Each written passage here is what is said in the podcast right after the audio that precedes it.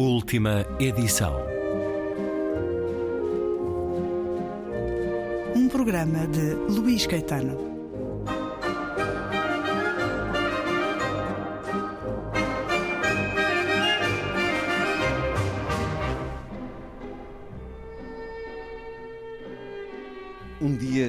Chegarei a Sagres, com tudo o que sou.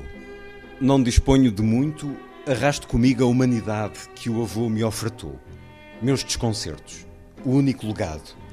Indo para Lisboa, dormi ao relento, sob as árvores cujas raízes tão velhas viram o começo da terra. O alvorecer e o crepúsculo. Ao abrir os olhos, quase cego pela incipiente luminosidade do dia, abraçava os troncos para me transferirem sua magnífica antiguidade.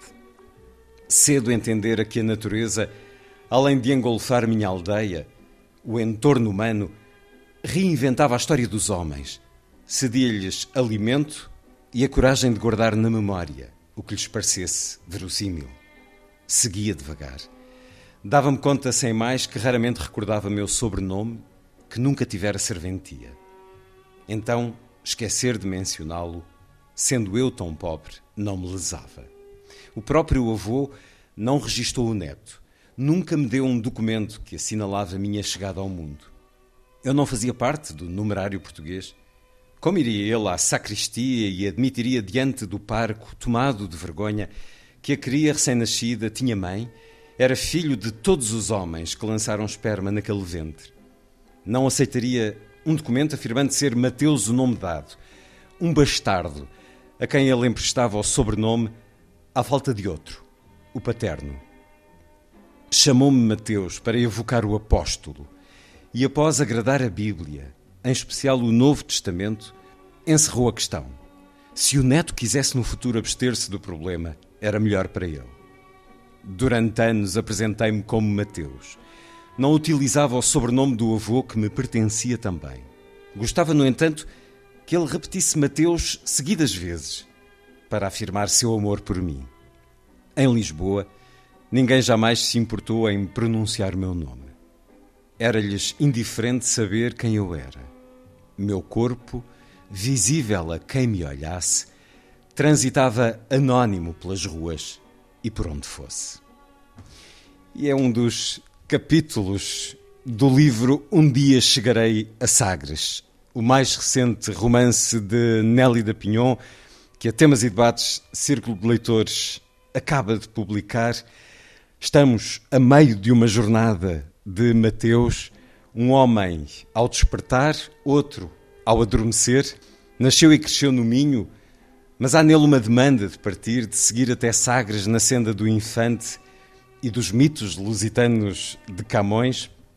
Nelly da Pinhon, de regresso à Antena 2, Bem-vinda uma vez mais à Rádio Pública Portuguesa, Nelly da Pinhon. Oh, que beleza, e que beleza ouvir você, as maravilhas da nossa amada língua lusa, língua portuguesa, que me chegam as suas ressonâncias através de você. Fico gratíssima. E a senhora é uma das timoneiras desta língua portuguesa e é uma mulher cuja vida é também uma jornada de muitas maneiras. Aqui a de Mateus este personagem, de alguma maneira nascido e criado também no livro Neste País, onde a senhora esteve durante um período largo neste processo da sua arte, neste processo Foi. artesanal das palavras. Mateus, uma jornada que se fará de anos em Lisboa e que chegará ao seu destino, a Sagres, e ao encontro com um conjunto de personagens e de aventuras cheias do bem e do mal, do desejo e da dúvida da razão e do sonho, um dia chegarei a Sagres. Título deste livro. A sua vida é também marcada pela viagem, Nelly da Pinhon, pela jornada? É, a minha vida sim, mas talvez mais ainda que a minha própria vida é a minha imaginação. A minha imaginação, desde meninazinha, compreendeu que era eu, eu herdar a dupla cultura, né? A galega espanhola e a brasileira, e logo depois viajando também pela Península Ibérica. De modo que, sim, Eu, eu sou alguém que, vamos dizer, tem como referência a Odisseia, a obrigação do humano de ser um peregrino, jamais deter-se em qualquer lugar, porque ele deve saber que o mundo pertence a ele. Não porque ele tivesse feito o mundo, é que o mundo é que o fez. A sua imaginação tinha este destino um dia a alcançar? Este lugar simbólico, mítico, daqueles que há cinco séculos foram mundo fora? A sua imaginação, os seus romances, tinham um dia que chegar a Sagres? Olha, não precisamente Sagres, Sim. não é? Do, do, infante, né? ele não, não, me estava esperando. Mas eu sempre tive uma atração profunda pela história humana. Pelo fato de saber minha herdeira de dupla cultura, fui, eu habilitei-me a frequentar o mundo. Eu estudo história, eu leio história desde menina. E, e, vamos dizer, violando as regras da história, retifico aquilo que não me parece correto. Eu vou mudando o rumo das civilizações, né? os rumos das culturas.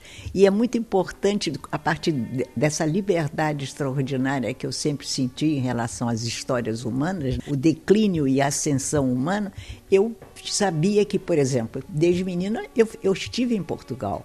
Eu sou de uma família galega, sim, mas todas as irmãs de minha mãe, Carmen, a Carmen é a única que se casou com um galego, sendo filha de galegos, mas todas se casaram com portugueses. Eu sabia de, das cidades, das aldeias portuguesas desde menina.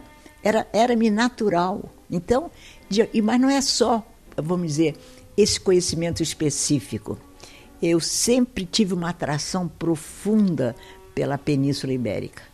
É, o, que, o que passara nessa península depois dos Pirineus?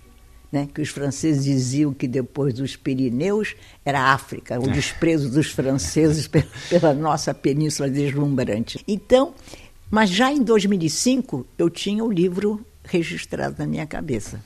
Tinha. Completo, e, personagens, a demanda? Não todos os personagens, hum. alguns vão se impondo, porque é, a, a, a literatura é muito interessante, ela tem um sentido pedagógico.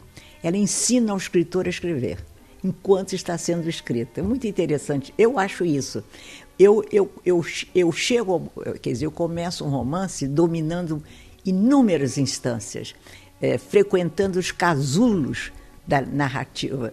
Mas eu sei muito bem que enquanto eu estou criando, eu posso ser surpreendida com um, com mistério. O mistério está em todos os lugares. O mistério não é alguma coisa que eu possa dominar pensando que, vamos dizer, vou por aqui porque eu quero ir por aqui. Há um mistério na narrativa que leva você a ir para outro lugar. Mesmo porque o outro lugar é melhor que o primeiro. Também tem isso. Então, eu uh, conhecia muito bem já em 2005. Bom, a história portuguesa eu conhecia há muito tempo antes, já muito, mas há décadas. Eu desde muito cedo eu estudei o, as tribos se deslocando, o, desde os suevos. Eu tinha uma grande amiga que eu dizia para ela, todo português que eu via de olho azul, dizia, você é um suevo. A pessoa ficava toda contente, mas eu dizia, mas os suevos eram um pouco contemplativos demais, ou seja, um pouco preguiçosos. então, eu, eu, eu já conhecia bastante, mas não tinha esse enredo. Mas há um momento então em que sinta que este romance nasceu? Ah, em 2005, 2004. Em que circunstância? Mas, aliás, antes, porque eu tinha esquecido no outro dia de um detalhe, bem antes de 2000, em que eu li pedaços que eu tinha escrito para minha grande amiga e maravilhosa agente literária, Carmen Balcells. E ela gostou muito, mas, mas é muito feroz. É muito forte esse texto seu, Nélida. Eu disse, mas eu sou assim, o Carmen. Eu dizia para ela, Carmen, eu sou assim. Eu sou suave na vida com as pessoas, mas no meu texto eu sou feroz. O que é que ela achava forte? Porque era muito forte os textos que eu li para ela. Mas depois eu pus de lado. Por causa do desejo que impregna este romance? Ah, bom, essa realidade feroz eu compreendi que era inevitável. Não podia deixar de ser assim. Porque, primeiro, os seres humanos são ferozes, né? É, e, nos seus deslocamentos, na sua aprendizagem, né? tudo isso há uma ferocidade. Uma ferocidade que se contrasta com o desejo de uma certa pureza, né? Hum. com o desejo talvez de sublimar o, o cotidiano, o desejo de sentir-se atraído por Deus. Eu acho que nós somos fatalmente atraídos pelo sublime. É uma, é uma condição humana, penso eu. E encontramos o sublime no outro? Não no outro, em algum lugar que eu não sei onde está. Porque o outro também não tem condições de oferecer o sublime. Ele também está buscando o dele. Como é que ele vai abrir mão do dele para dar para mim? E, no entanto, o corpo não é muitas vezes a circunstância do sublime? Ah, sim. Mas um, um sublime pagão. Hum. O paganismo eu acho extraordinário. Porque muita gente diz o paganismo expulsa Deus. Não, não é verdade. No paganismo estão os deuses, quaisquer que você invente e quaisquer que você pense que são que podem ser abraçados pelo humano. Então, é, é, é, sem dúvida, o corpo tem, se não, se não essa, esse sentido do sublime, que também pode ser um pouco irresponsável, o corpo é, é, é um espanto humano, é uma perplexidade humana. E, e, e é uma perdição, muitas vezes. Ah, é uma perdição total, porque te deixa fora de controle. Você não tem controle absoluto do seu corpo. E é. aí vamos às raízes do cristianismo, da Bíblia, do pecado original, que de certa maneira o seu personagem, Mateus, se debate frequentemente. Muito. E ele é selvagem no sexo. Ele é dele. selvagem. Mas ele tinha que ser porque ele não pôde ser refinado na vida. A vida não o refinou.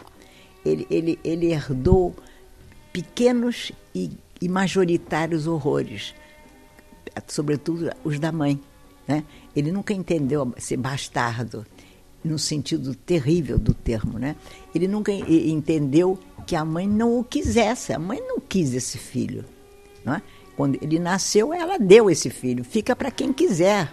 O pai dela é que desce para quem Lá está. Quiser. Ele é filho da perdição. Da liberdade da mãe.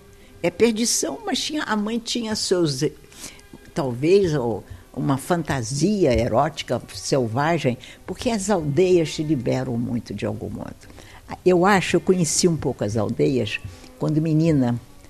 Entre os 10 e 12 anos eu vivi muito nas aldeias galegas. Então eu tenho uma sensibilidade apurada para as aldeias, para o mundo camponês.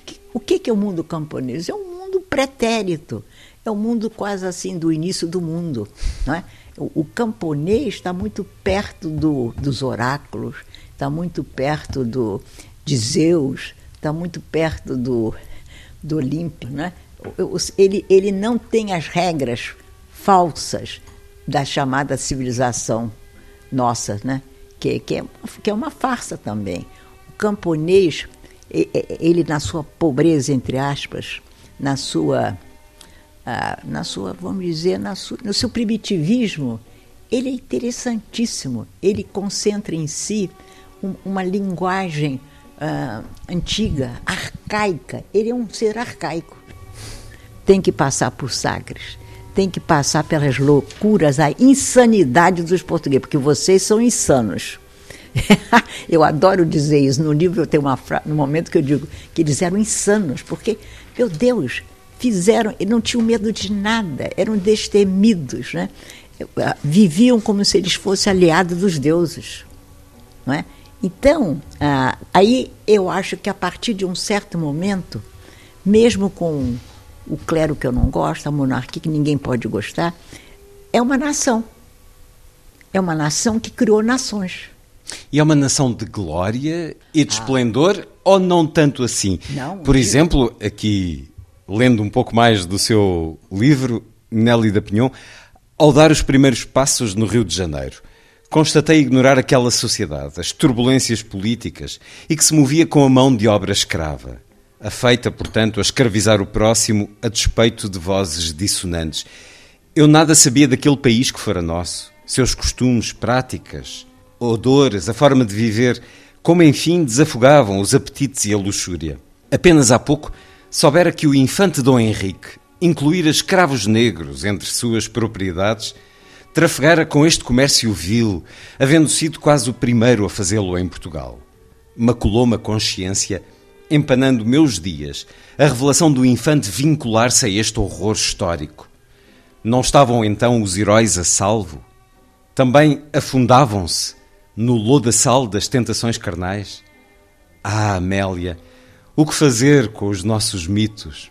É. O que fazer com os nossos Mas mitos, é. Nelly da Pinhon? Essa Porque pergunta se, eh, eh, vamos dizer, vai, há de se repetir até o final da nossa Existência. possível genealogia. Nós não somos santos, não somos. Então, tudo E- isso que eu menciono aí é uma realidade. Mas nada disso impede que estamos erigindo o, o infante como um mito. Não- não- não- Ele é um mito, de facto, mas é, É um mito, mito. que devemos exaltar porque vivemos tempos. Os tempos recentes têm sido muito férteis, muito vivos, muito furiosos, não só com esta terrível pandemia, mas os últimos anos têm conhecido uma torrente de vozes que pedem que se cale a celebração dos descobrimentos portugueses, questionam a própria palavra, dizem. Não houve descobrimentos, não se pode descobrir lugares onde existem já pessoas. Mas- mas isso- O que fazer com essa contestação Eu- àquilo que durante anos foi glória? Isso é uma ingenuidade da- das ideologias vencidas pelo, pelo medo de enfrentar a realidade que foi vivida pelos ancestrais nossos. Os nossos ancestrais não são santos. Adão e Eva não é uma invenção. Não há santos. Ah, Não há santos. Não dá para você retificar o passado. O que você pode fazer é estudar o, o passado. E imaginar como foi. É o que os, os- os- os espanhóis estão achando que vão também, eh, vamos dizer, eh, depurar uma realidade que você não tem mais alcance, você não tem conhecimento para entender o que houve naquela época. Não dá para você apagar o passado. Não se apaga o passado. Quando eu vejo as pessoas eh, querendo anular esse passado histórico do humano, que, que, que saiu das cavernas para chegar onde? Ao fogo. E já foi muito ter chegado ao fogo, porque o fogo permitiu que você enxergasse à noite que os bichos não te comessem. Você, através do fogo, você assou a carne, que você acabara de matar o bicho. Ou seja, eu tô, talvez eu esteja de verdade numa linguagem apaixonada, porque eu considero uma, uma ingenuidade. Isso eu não- Eu não tenho outra designação para os que querem apagar e dizer não houve razão para comemorar. Sim, há. Há razão para comemorar os nossos erros, os nossos acertos. Há razão para comemorar a nossa história. Porque essa história que nós temos, não temos outra. O que, que você vai botar no lugar disso? Quer me dizer? Esses eh, que querem retificar a realidade tiram tudo isso. Queimam os livros em praça pública, tirem os heróis, tirem os, os assassinos, todo mundo. Vai botar o que no lugar?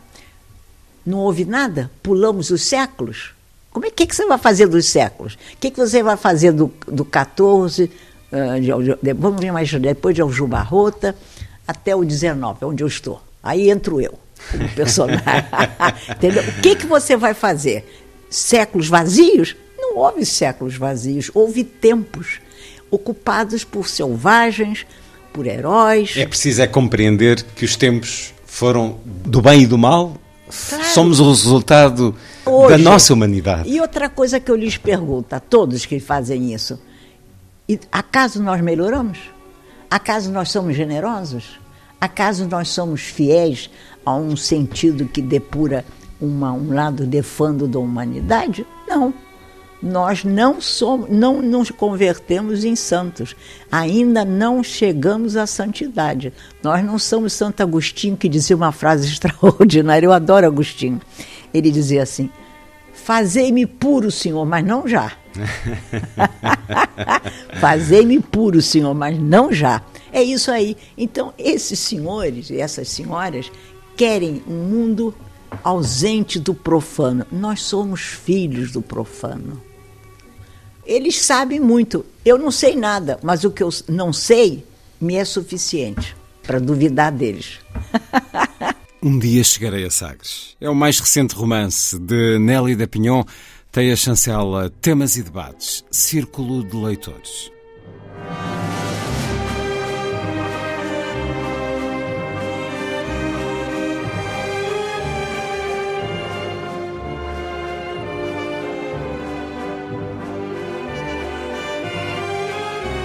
Última edição.